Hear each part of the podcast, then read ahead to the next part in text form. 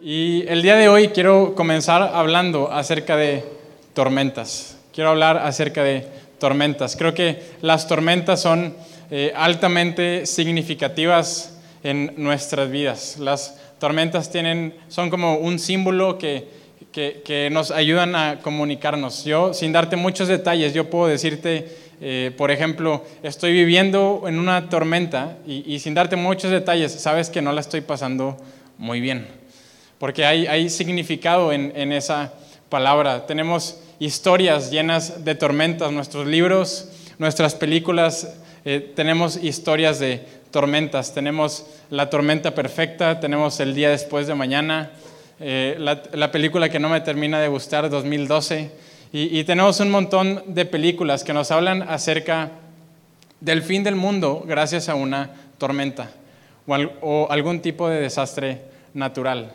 ya sean eh, terremotos, huracanes, eh, enfermedades, virus. Y, si algo aprendí en la pandemia es que eh, enfrentar como humanidad un virus mortal no es tan emocionante como lo hacen ver en Guerra Mundial Z, ¿verdad? Quizás es porque no soy Brad Pitt y tengo algo que ver con eso, pero no es tan entretenido como parece, pero nuestras vidas están llenas de tormentas. Eh, ¿Qué sería de una buena historia si no tiene una tormenta digna? Y el día de hoy quiero eh, comenzar esta conversación hablando de un hombre que la Biblia nos platica su historia y este hombre vivió tormentas. Eh, he titulado el, mensaje y el, tema de esta semana es No estoy solo en mi tormenta. Así que vamos a comenzar hablando acerca de este hombre que se llama Jonás. Y Jonás fue eh, un hombre que Dios habló a la vida de Jonás y Dios le dijo a este hombre, vas a ir a una ciudad a compartirles un mensaje. Y Dios le dice, vas a ir a la ciudad de Nínive y, vas a ir a decirles, vas a ir a llamarles la atención porque su maldad ya es demasiado grande. Hay demasiada maldad en esa ciudad. Ahora, Jonás escucha las palabras de Dios y Jonás tiene la audacia de, desobedecer a Dios, de no ir a cumplir la tarea que Dios le está asignando. Ahora, la historia de Jonás creo que nos da dos razones posibles por las cuales Jonás no quiso ir a cumplir esta tarea. En, primer lugar, Dios está llamando a Jonás a ir a la ciudad de Nínive. ¿Y, cuál es la ciudad de Nínive? La ciudad de Nínive es una ciudad en el, actual Irak y, y esta ciudad era eh, en ese tiempo era la capital del imperio de Asiria.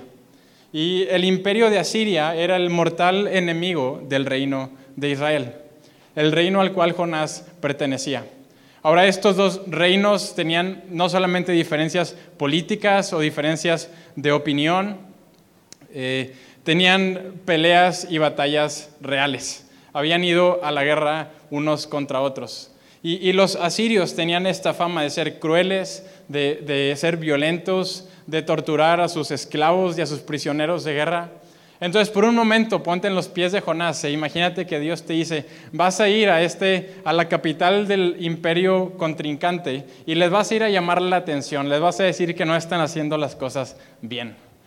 Y yo me imagino que Jonás dijo, ni loco, ¿verdad? De esa no voy a salir vivo. Y otro motivo por el cual creo que Jonás no quiso ir a Nínive es porque Jonás, siendo un hombre que conocía de Dios, Jonás sabe que cuando Dios le llama la atención a alguien, no lo hace con el propósito de destruirlo o de condenarlo, sino lo hace para extender su amor y su misericordia. Eh, la, la Biblia nos lo dice de esta manera, es el deseo de Dios que nadie perezca, sino que todos vayamos al arrepentimiento. En otras palabras, no es el deseo de Dios que es el deseo de Dios que nadie sea destruido y que todos cambiemos nuestra manera de pensar. Porque es el deseo de Dios extender su amor y su misericordia. Ahora, ¿qué tiene que ver esto con Jonás? Que Jonás, siendo un hombre orgulloso, un hombre nacionalista, eh, eh, orgulloso de Israel, ¿cómo que voy a ir a Nínive, al imperio de Asiria, a compartirles lo bueno de Dios? No, Dios, eh, qué bueno que tú eres bueno, siempre y cuando seas bueno conmigo y con los nuestros. Pero ¿cómo que ir a andar allá a compartir con los otros, con aquellos que son distintos a mí? Y, Jonás tiene estos motivos y, termina huyendo no solamente de la tarea que Dios le da, sino de la misma presencia de Dios. Ahora, Jonás es llamado a ir a Nínive, que está hacia el, este, si ves un mapa hacia el lado derecho, y, Jonás termina yendo a, la, Tarsis, que está hacia el oeste o hacia el lado izquierdo. Termina yendo totalmente al lado opuesto al cual Dios lo está llamando. Ahora, la ciudad de Tarsis representa algo. En ese entonces, eh, y, los estudiosos, los conocedores, creen que hay, la ciudad de Tarsis puede representar dos cosas. La primera es que la ciudad de Tarsis en, el hebreo en ese entonces era una expresión que se utilizaba para decir un lugar muy lejano. Similar a como hoy alguien puede decir, no hombre, este vato vive en Timbuktu. No sé si han escuchado esa expresión. Y no es que viva en África, es que vive en Cumbres, Saltillo, ¿verdad? Un poco retirado. Y, de la misma eh, manera se utilizaba Tarsis como un lugar muy lejano. Pero hay otros que creen que la ciudad de Tarsis era un lugar real y, y en eso es lo que se basaba este comentario. Y la ciudad de Tarsis se encontraba en España. E igualmente, si tú ves un, mapa del mar Mediterráneo, eh, España está hasta el lado opuesto, del, eh, está al lado contrario del mar Mediterráneo. Ahora hay que entender que en estas culturas, en esa época, no, tenían conocimiento del, eh, del continente americano. Para ellos España era el fin del mundo. Para ellos España era lo último de la tierra. Y Jonás se embarca a un lugar muy lejano, al menos a un lugar muy lejano, o si no, se va hasta el fin de la tierra con tal de huir de la presencia de Dios. Y, la historia eh, en la Biblia nos cuenta acerca de que Jonás eh, se embarca, va en un barco en este viaje. Y en Jonás capítulo 1, versículo 4 y 5 nos dice lo siguiente. Pero el Señor hizo que soplara un viento muy fuerte y se levantó en alta mar una tempestad tan violenta que parecía que el barco iba a hacerse pedazos. ¿Iba a hacerse qué? Pedazos. Los marineros estaban llenos de miedo. ¿Estaban llenos de qué? De miedo. Y cada uno invocaba a su Dios. Por fin, para aligerar el barco, echaron toda la carga al mar. Sabes, Jonás fue un hombre llamado por Dios. Y si algo creemos en aliento es que Dios te está llamando a ti. Que Dios no le habla a unos cuantos, sino que Dios desea hablar con todos. Creemos que si estás el día de hoy en este lugar, no es solamente porque vienes a escucharme, sino Dios ha iniciado una conversación contigo en tu corazón. Ahora, seguir los pasos y seguir la tarea a la cual Dios nos está llamando nos puede producir miedo. Y aquello de lo que tenemos miedo, huimos. Huimos cuando sorpresivamente se aparece una araña en el baño, cuando en la vulnerabilidad de tu regadera aparece un cucaracho inesperado. Huimos de esos lugares. Y de la misma manera, Jonás está huyendo de la presencia de Dios. Ahora pon atención en esto. Primeramente, Jonás es aquel que tiene miedo, pero no decide seguir la voz de Dios. Él va por su propio camino. Y el resultado es que ya no solamente Jonás tiene miedo, sino hay toda una tripulación que está llena de miedo. Jonás termina en una tormenta, pero esa tormenta no le está afectando solamente a él, esa tormenta le afecta a todos los que lo rodean. Cuando tú y yo ignoramos y nos apartamos de la tarea y de los propósitos que Dios nos ha dado, llegan tormentas no solamente a nosotros, sino a aquellos que nos rodean. Ahora, ¿por qué sucede esto?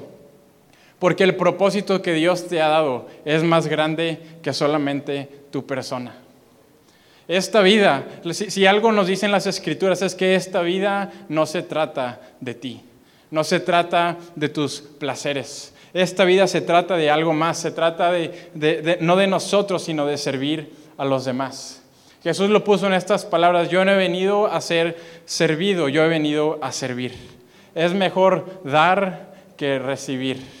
Y por eso es que cuando nos alejamos de la misión y del plan que Dios tiene para nosotros, otros salen lastimados, porque el propósito de Dios para tu vida va a levantar a otros. El propósito de Dios en tu vida va a construir el reino de Dios en esta tierra, a construir su amor y su misericordia y extender su paz aún en esta ciudad. Ahora, en ocasiones creo que podemos tener una perspectiva muy limitada de lo que es el pecado. Creemos que el pecado solamente es una falla moral o romper una ley moral en el libro de reglas de Dios, similar a romper una regla de tránsito. Y así como me paso un semáforo en rojo, estoy cometiendo un pecado. Pero la Biblia nos habla de una perspectiva mucho más profunda de lo que es el pecado. La Biblia nos, dice que Dios nos ha dado un propósito a cada uno de nosotros y, y Él nos ha dado un blanco, como cuando están con el arco apuntando a un blanco. Y de la misma manera nuestras vidas tienen que estar apuntadas a ese propósito que Dios nos ha dado a cada uno de nosotros. Y, este propósito va en las diferentes trincheras de cada quien. Quizás alguien es en un hospital, es en un laboratorio, es en los negocios, es dentro de la iglesia misma. Pero Dios te ha dado un propósito. Y cuando fallamos el blanco que Dios nos ha dado, a eso es a lo que la Biblia le llama pecado. Pecado no solamente es hacer cosas malas o que parecen malas, pecado es no cumplir el plan que Dios tiene para tu vida. Ahora, podemos llegar a creer que el pecado es privado, que las acciones, que, las acciones malas que cometemos o cuando desperdiciamos nuestra vida o desperdiciamos el llamado que Dios nos dio, e, es algo privado y nadie se da cuenta de eso. Pero el pecado, el, alejarte de Dios nunca es algo personal e individual. ¿Por qué? Porque termina afectando a otros. El mejor ejemplo es, son las adicciones. Las adicciones, ¿cuál es el problema de ellas? Que no solamente destruyen al adicto, sino a aquellos que lo rodean. El problema del alcoholismo no es que destruye al alcohólico, sino que pone en peligro a toda una familia. ¿Por qué? Porque alejarnos del propósito de Dios trae tormentas a nuestras vidas y a aquellos que nos rodean. Y vaya que Jonás se había metido a una buena tormenta. Hay quienes se sienten mal, se sienten estancados en su vida, sienten que no están avanzando y creo que puede haber distintos motivos, pero uno de esos motivos y que quiero atacar el día de hoy es porque nos, sentimos estancados y atrapados porque nuestra vida solamente se trata de mí. Y, todo se trata de qué es lo que dicen o no dicen de mí, lo que piensan o no piensan, lo que chismean o no chismean acerca de mí. Yo soy el centro de mi propio universo y ese universo es uno muy pequeño.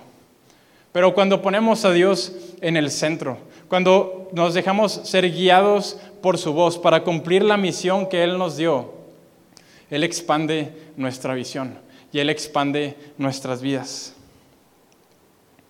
Nos dice que el, barco se iba a hacer pedazos, los marineros estaban llenos de miedo y dice que echaron toda la carga al mar. Y sabes, lo que ocurre cuando estamos pasando por una tormenta es que dejamos de ver el valor de aquello que nos rodea. Dejamos de percibir el valor de aquellos y aquello que nos rodea. y la tentación que tenemos es tirarlo todo por la borda tirar nuestras relaciones, tirar nuestro trabajo, tirar eh, mi carrera, tirar mi relación con Dios, tirar a la iglesia. ¿Por qué? Porque dejo de percibir el valor en aquello que me está rodeando. Los marineros echaron toda la carga al mar.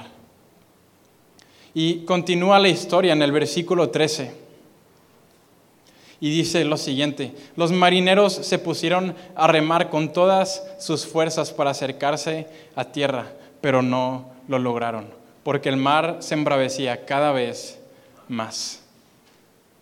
Cada vez la tormenta estaba empeorando. Y si te fijas, ya no hemos mencionado a Jonás. ¿Por qué? Porque el señor Jonás estaba dormido al fondo del barco, ¿verdad? Y, la tormenta estaba empeorando y Jonás no movía un solo dedo. Si lees la historia en tu casa, vas a ver cómo el capitán va y le dice literalmente, ¿qué estás haciendo, dormilón? Nos estamos quedando, nos estamos muriendo en este lugar. no lo voy a decir. La tormenta empeoraba cada vez más y Jonás seguía sin tomar acciones. ¿Qué tanto tiene que empeorar nuestra vida para poder tomarla en serio? ¿Qué tanto tiene que empeorar nuestro trabajo, nuestra salud, nuestras relaciones, mi, mi, estado mental? ¿Qué tanto tiene que empeorar eh, mis finanzas para poder empezar a tomarlas en serio? Entre más te alejas, más difícil se pone esa tormenta. Pero este es un lugar de buenas noticias. Y hoy es un buen día para tomar el barco, tomar el timón de ese barco y traerlo de regreso a tierra firme. Sabes, las tormentas nos ayudan a identificar que algo malo está ocurriendo en nuestras vidas. Hay un foco de alerta al cual tenemos que ponerle atención. Y, si somos honestos, somos seres humanos y, siempre tenemos algo que mejorar. Ahora, habiendo dicho todo esto, Jonás en medio de la tormenta, esto no nos da el derecho de juzgar a otros. Hay quienes pueden tomar este tipo de enseñanzas y, decir, si, Jonás pasó tormentas porque se estaba alejando de Dios, entonces si alguien está pasando por algo difícil en su vida, seguramente es porque eh, eh, algo, algo está haciendo mal. Seguramente eh, trae algún pecado por ahí. Seguramente está, eh, hay algo que tiene que corregir en su vida. Pero la Biblia nos habla respecto al juzgar a los demás en el libro de Romanos, que cada vez que juzgamos a otros nos estamos condenando a nosotros mismos. Jesús lo dijo en estas palabras, ¿por qué estás viendo la astilla en el ojo de tu hermano, pero no puedes ver la viga que está en tu propio ojo? Ahora, ciertamente hay versículos que nos hablan acerca de eh, amonéstense los unos a los otros, corríjanse los unos a los otros. Pero si terminamos de leer ese, e, esa oración, dice, y con corazones agradecidos, levanten cantos de alabanza hacia Dios. Y lo que quiero decir con esto es que si no tienes la confianza, si no tienes el amor para compartir un tiempo de alabanza hacia Dios con alguien más, quizás no deberías de tener la confianza para ir a regañarlo. Porque el deseo de Dios cuando llama la atención es compartir su amor y su misericordia. La Biblia nos dice que no debemos de juzgar a otros, pero sí nos dice, mediten de día y de noche en las palabras de Dios. ¿Qué significa esto? Que puedo tomar un versículo y de día y de noche estarlo meditando y, comparándolo con, mi, con mi estado, el, estado de mi corazón. Puedo evaluarme a mí mismo, puedo evaluarme a mí mismo y también puedo pedirle a Dios que me evalúe. El salmista dijo, examíname, oh Dios, y conoce mi corazón, pruébame y conoce mis pensamientos. Podemos pedirle ayuda a Dios para que nos ayude a identificar qué es aquello que es lo que tenemos que cambiar en nuestras vidas. Ahora, aquellos que pasan por tormentas, el atravesar una tormenta no es exclusivo para aquellos que se han alejado de la presencia de Dios. El vivir una tormenta no es sinónimo y no es exclusivo de que alguien eh, está cometiendo algo malo en ese momento. Los hombres que caminaron junto con Jesús pasaron por tormentas. El, Jesús mismo atravesó tormentas. Y, nosotros cuando nos ponemos a caminar en la dirección a la cual Dios nos está llevando, es posible que atravesemos también tormentas. Y quiero leer una de las historias en las que Jesús se topa con una tormenta y lo encontramos en Mateo capítulo 8, versículo 23 al 27. Y dice lo siguiente, luego Jesús subió a la barca y sus discípulos lo siguieron. De repente se levantó en el lago una tormenta tan fuerte que las olas inundaban la barca. Pero Jesús estaba dormido. Los discípulos fueron a despertarlo. Señor, gritaron, sálvanos que nos vamos a ahogar. Hombres de poca fe, les contestó, ¿por qué tienen tanto miedo? Entonces se levantó y reprendió a los vientos y a las olas y todo quedó completamente tranquilo. Los discípulos no salían de su asombro y decían, ¿qué clase de hombre es este que hasta los vientos y las olas le obedecen? Sabes, están los discípulos en la barca, se levanta esta tormenta, van y despiertan a Jesús y la primera reacción de Jesús es hombres de poca fe. Jesús sí los amaba, por eso tenía derecho de llamarles la atención. Hombres de poca fe. Y sabes, eh, eh, quise incluir esta historia porque tiene muchos paralelos con la historia de Jonás. En, ambas historias hay una tripulación que, que va, se adentra en el mar. En ambas historias la tripulación se enfrenta a una tormenta.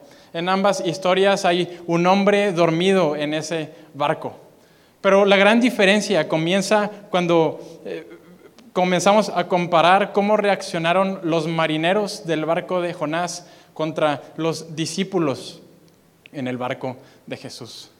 Por un lado, la historia de Jonás nos dice que, los marineros eh, tuvieron mucho miedo, comenzaron a orar a sus dioses, pero dice, comenzaron a remar con todas sus fuerzas, a llevar al barco a la orilla, a llevar el barco a un lugar salvo. Por otro lado, tenemos a los discípulos que se enfrentan a la tormenta y se llenan de miedo y también van y, despiertan a Jesús, pero no hacen nada más. Los discípulos quedan paralizados por el miedo que están sintiendo en ese momento. No, no pueden tomar ninguna otra acción más que ir y despertar a Jesús. Ahora podemos pensar que es una comparación injusta. Estamos comparando marineros contra discípulos, eh, expertos del mar contra eh, estudiantes y seguidores de Jesús. Pero si recordamos, al menos cuatro de los doce discípulos de Jesús eran pescadores. Al menos esos cuatro hombres, la oficina en la que ellos trabajaban era el mar. Sus carreras profesionales las habían dedicado a navegar el mar de Galilea para pescar. ¿Y en dónde está ocurriendo esta historia con Jesús? En el mar de Galilea. Este era su territorio, estas eran aguas conocidas, ya habían navegado por esos lugares, toda su vida habían enfrentado dificultad en ese lugar, pero en el momento en que Jesús está en su barca, el miedo los paraliza. Me pregunto si nuestra fe en Dios, si el venir a la iglesia, si el llamarnos seguidores de Jesús es algo que nos está impulsando, es algo que impulsa nuestra vida o es algo que lo está limitando. Me pregunto si poner nuestra fe en Dios, el, seguir a Jesús, ¿acaso está expandiendo nuestra mente, está expandiendo nuestro amor, nuestra creatividad, nuestras relaciones? ¿Estamos extendiendo el reino de Dios en la tierra o acaso nos está limitando? ¿Acaso es, es un trampolín que nos impulsa a más? ¿O hemos tomado esta fe y la hemos distorsionado y la hemos convertido en un par de muletas que muy apenas nos dejan caminar? ¿Acaso la fe en Dios es la excusa de nuestra mediocridad? Si de algo estoy convencido es que si comienzas a tener una relación con el Dios que creó este universo, Él no te va a llevar a tener una vida mediocre. Él no te va a llevar a tener una cultura del mínimo esfuerzo. Jesús les dice, hombres de poca fe, ¿por qué tienen tanto miedo? Ellos eran los pescadores, ellos eran los expertos en navegar ese mar. Jesús era el carpintero del pueblo. Jesús trabajaba en tierra y van, a él es al que acuden. Quizás los discípulos no tenían la fe para hablarle a la tormenta y que se calmara. Pero al menos los discípulos debían de tener la fe para poder navegar a través de esa tormenta. ¿Quién eh, eh, Jesús habla a esta tormenta y se tranquilizan las aguas. Y, y, dice que los discípulos no salían de su asombro y decían, ¿qué clase de hombre es este? Que hasta los vientos y las olas le obedecen. ¿Quién es este hombre al que estamos siguiendo? Que, primeramente nos lleva directo a la tormenta. Que no si estamos siguiendo a Dios y Dios es todopoderoso y Dios es amor, entonces nuestra vida debería de ser todo amor poderosamente amoroso, que no debería de ser color de rosas y el paraíso. ¿Quién es este hombre que estamos siguiendo? ¿Quién es este hombre? ¿Quién es Jesús? Jesús es el Salvador del mundo. Y Jesús vino a esta tierra no a pasearse, Jesús vino a esta tierra a hacer una guerra. Pero no una guerra como nosotros la conocemos, porque Jesús no vino a destruir personas, Él vino a destruir nuestra parte más débil. Él vino a destruir nuestra apatía, Él vino a destruir nuestra codicia, nuestra soberbia, aquello que nos mantiene apáticos ante nuestros seres queridos. Él vino a destruir aquello que, nos mantiene atados en, en, el cuerpo, los deseos que solamente son placeres momentáneos y nos prohíben de cumplir y dar en el blanco del propósito que Dios tiene para nosotros. Jesús no vino a negociar con aquello que te tiene atado. Jesús no vino a hacer las paces con aquello que te tiene atormentado. Jesús vino a destruirlo. Este hombre vino a hacer guerra contra aquello que nos destruye a ti y a mí. Jesús vino a traer justicia a aquel que recibe injusticia en este mundo.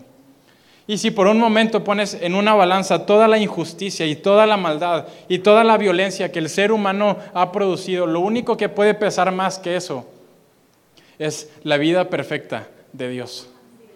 Por eso Jesús vino y ganó esta guerra entregando su cuerpo y su vida en esa cruz. Vino y ganó esa guerra y el costo fue su sangre. Porque lo único que puede vencer y, puede contrarrestar toda la maldad del ser humano es la perfección y la belleza de Dios. ¿Quién es este hombre al que seguimos? Es un hombre que vino a salvar el mundo. ¿Quién es este hombre al que servimos? ¿Crees que puedes seguir a este hombre? Y no atravesar dificultades? ¿Crees que puedes ir en la misma barca del hombre que derramó su sangre en la cruz y no atravesar dificultades? ¿Acaso eh, creemos que el hombre que fue crucificado y, le pusieron un letrero que decía Jesús, el rey de los judíos? Creemos que podemos estar detrás de ese rey y no recibir algún tipo de ataque. Jesús viene a cumplir una misión a este mundo y es salvar la humanidad. Y todos aquellos que van detrás de Él van en la misma dirección. Jesús no vino a disfrutar los palacios y los lujos y las riquezas de esta tierra. Jesús vino por el oprimido, por el pobre económico y el pobre de espíritu. Jesús vino a confortar a aquel que estaba dolido. Jesús vino por el rechazado y por aquel que este mundo ha defraudado. Me pregunto si estamos dispuestos a seguir a ese Jesús. Estar en la barca de Jesús no te va a librar de las tormentas. Es más, si estás en la barca de Jesús vas a ir directo al ojo del huracán. Vas a ir directo a la tormenta porque precisamente el hombre que está en esa barca es aquel que puede detenerla. Jesús viene a este mundo y, y no viene de paseo. ¿Sabes? ¿Crees que, ¿Crees que eh, toma la perspectiva de un padre? ¿Crees que Dios el Padre permitió que su Hijo Jesús le pusieran una corona de espinas, que su rostro sangrara solamente para que tú tengas una vida cómoda? Solamente para que tú y yo podamos estar tirados en el climita todo el día. No, mi amigo, esta vida no se trata de nosotros. Y aquellos que siguen a Jesús están eh, dirigiéndose a cumplir una misión más grande que ellos mismos. A lo largo de nuestras vidas atravesamos distintas tormentas y, a lo largo de esta serie hemos hablado, hablamos de la, tormenta, eh, eh, no estoy solo en mi pobreza, no estoy solo en el dolor. Y el día de hoy quiero hablar de una tormenta en específico. Y creo que esta es la tormenta que, la última tormenta que el ser humano puede llegar a enfrentar. Y Jonás se enfrentó durante su vida a esta tormenta. Si regresamos a la historia de Jonás, el, mar está empeorando, la tormenta continúa, los marineros no saben qué hacer, no pueden darle la vuelta a ese barco y deciden, eh, van y despiertan a Jonás, despiértate, levántate tú, también. ¿Y, qué es lo que hacen? Deciden echar suertes. Hacen, hacen un juego de azar, tirar dados o, o algún tipo para ver quién es el culpable. Y oh sorpresa, la suerte le cae a Jonás. Y Jonás empieza a confesar delante de ellos, reconozco que yo soy el culpable, esta tormenta es gracias a mí. Continúa em, empeorando porque eh, eh, es mi culpa. Pero lo que Jonás contesta de manera equivocada es que dice, la manera de calmar el mar es tirándome a mí por la borda. Y Jonás se enfrenta durante toda su vida a esta tormenta de muerte, que es posiblemente la última tormenta que el ser humano enfrenta. Cuando estamos en la tormenta tenemos la tentación de dejar de ver el valor de aquello que nos rodea y la tentación es tirarlo por la borda. Pero la última tentación que tenemos es dejar de ver el valor que hay dentro de nosotros y tirar nuestra vida por esa borda. Es dejar de ver el valor que nos rodea y el valor que Dios puso dentro de nosotros. Ahora, Jonás dice una media verdad, porque ciertamente él era el culpable, pero se equivoca en cómo solucionarlo. ¿Por qué? Porque la historia de Jonás no terminaba ahí. La historia de Jonás no se solucionaba con él tirándose de la borda, porque el propósito que Dios te dio es más grande que tú mismo. Porque el propósito que Dios te dio es más valioso que ti, que tú mismo. la misión que Dios puso dentro de ti es más valiosa que las voces que te han dicho que no eres valioso y aún de tus propios pensamientos que te dicen a ti mismo que no lo vales. Dentro de ti hay una misión que es más valiosa. Dice, dice la escritura, Dios ha puesto eternidad dentro del corazón del hombre. Es algo que, que no puede ser comprado. Los marineros eh, en primera instancia no quieren tirar a Jonás, que, está diciendo, tírenme por la borda. En dos ocasiones más, Jonás en su vida, en una le dice, Dios, te ruego que me quites la vida. En una tercera ocasión, Jonás le dice, Dios, mejor sería para mí estar muerto que estar vivo. Pero Dios tiene un plan más grande para la historia de Jonás. Y si tú hoy te sientes atormentado por una tormenta de muerte, Dios tiene un propósito más grande que esa tormenta. Los marineros primeramente se resisten e intentan darle la vuelta, pero el único que podía darle la vuelta a ese barco era Jonás. Y Jonás termina, terminan lanzando a Jonás por la borda y, y nos dice la historia que cae a las aguas del mar y un gran pez devora a Jonás. Y tres días y tres noches pasa Jonás dentro de este pez hasta que finalmente el pez lo vomita. Ahora, algo milagroso tuvo que haber pasado. Hay quienes creen que lo milagroso es que Jonás nunca se murió dentro de ese pez. Tenía algún tipo de aire acondicionado ahí adentro y oxígeno. En lo personal yo creo que Jonás como cualquier otro ser humano, fue devorado por ese pez y murió. Pero de alguna manera el milagro es que antes de, ser vomitado, Dios lo trajo de vuelta a la vida. Y escucha estas palabras que Jonás dice y, y cómo se relacionan con la muerte. Jonás capítulo 2, versículo 1 y 6. Jonás dice, entonces Jonás oró al Señor su Dios desde el interior del pez y dijo, en mi gran aflicción clamé al Señor y Él me respondió. Desde la tierra de los muertos te llamé. Y esta expresión desde la tierra de los muertos, originalmente Jonás está diciendo desde el Seol te llamé. ¿Qué es el Seol? El Seol es el infierno temporal de los judíos que, se utilizaba en la cultura judía desde el mismo infierno, desde el lugar de los muertos, te llamé. Y tú, Señor, me escuchaste. Me arrojaste a las profundidades del mar y me hundí en el corazón del océano. Las poderosas aguas me envolvieron. tus salvajes y tempestuosas olas me cubrieron. Entonces dije, oh Señor, me has expulsado de tu presencia. Aún así volveré a mirar hacia tu santo templo. Me hundí bajo las olas y las aguas se cerraron sobre mí. Las algas se enredaban en mi cabeza. Y pon atención a esto, me hundí hasta las raíces de las montañas. Me quedé preso en la tierra cuyas puertas se cierran para siempre. Pero tú, oh Señor mi Dios, me arrebataste de las garras de la muerte. Las tormentas están llenas de significado y la historia de Jonás está llena de significado. Dios llama a Jonás al este, al lugar donde sale el sol, y Jonás se va al oeste, al lugar donde se pone el sol.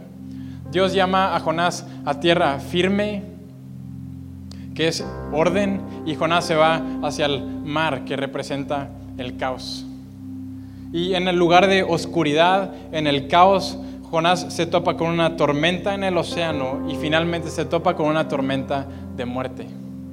Termina siendo devorado por un pez en el fondo del mar, en los últimos lugares de la tierra.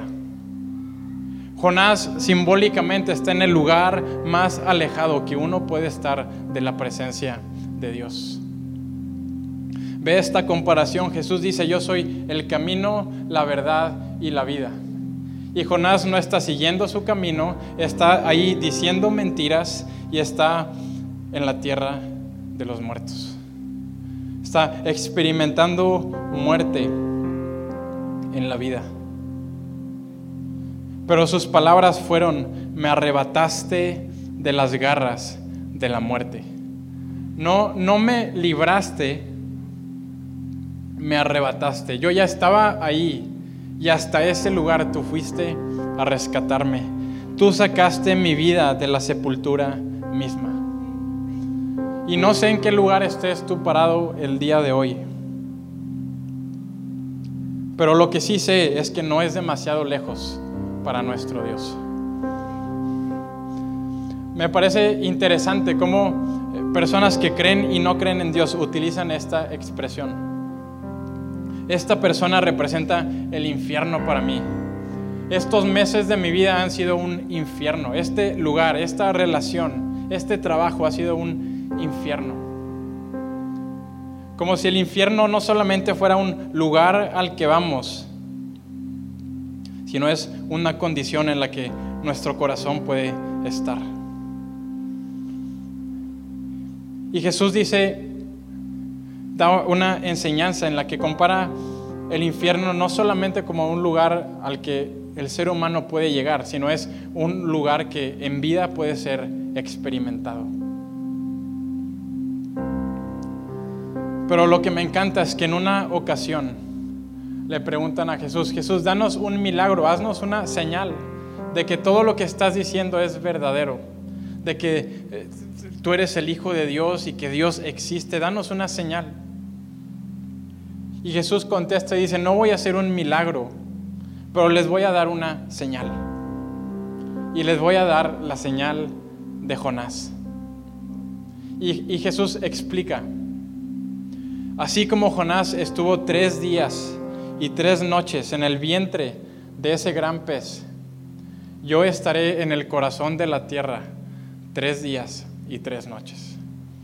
Ahora, Jesús no está hablando de su cuerpo físico, Jesús no está hablando de ir a visitar un lugar, eh, eh, un espacio físico.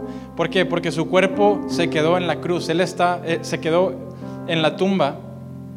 Él está hablando acerca de su espíritu. Va a ser crucificado, mi cuerpo va a ser puesto en la tumba, pero mi espíritu va a visitar lo más profundo, lo más bajo de la experiencia humana para que el día de hoy tú y yo, en ese lugar tan bajo que nos podemos sentir, aún si nos sentimos como en el mismo infierno, a lo mejor ya ni siquiera puedes sentir, pero tú sabes que tu alma está en ese lugar. Jesús descendió hasta lo profundo de la tierra para que tú y yo el día de hoy podamos decir, no estoy solo, porque Jesús está conmigo.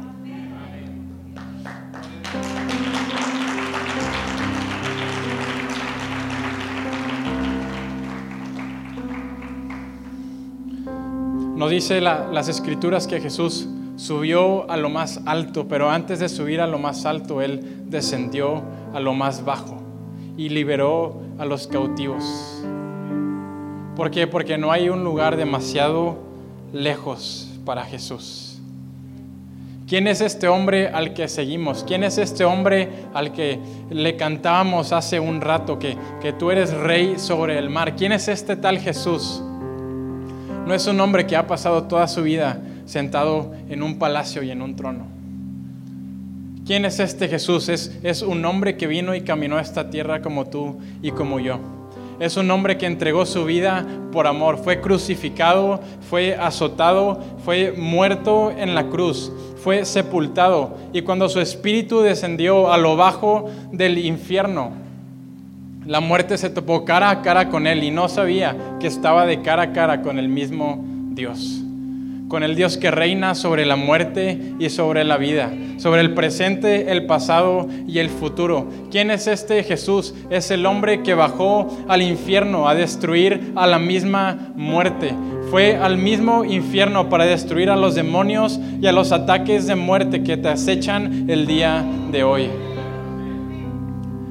¿Quién es este tal Jesús? Fue el hombre que descendió al infierno para vencer a la muerte en su propia casa, jugando de visitante, porque a Jesús no le importa lo que te rodea y lo que lo rodea. No le importan los años del pasado, no le importan los años de adicción, no le interesan las críticas y los juicios que puedes estar cargando de otras personas hacia ti. Él es el Jesús victorioso, que aún en la tierra de los muertos conoce la victoria.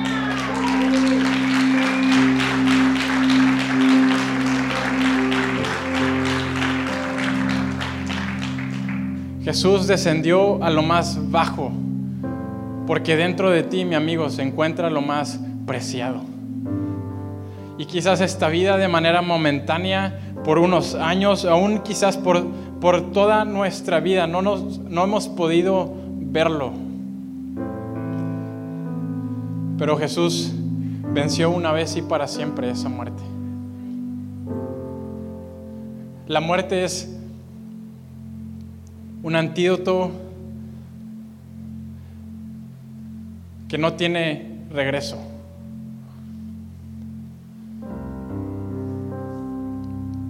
Pero el valor que Dios ha puesto dentro de ti vale la pena aún vivir ese sufrimiento con tal de conocer el valor eterno que Dios ha puesto en tu vida.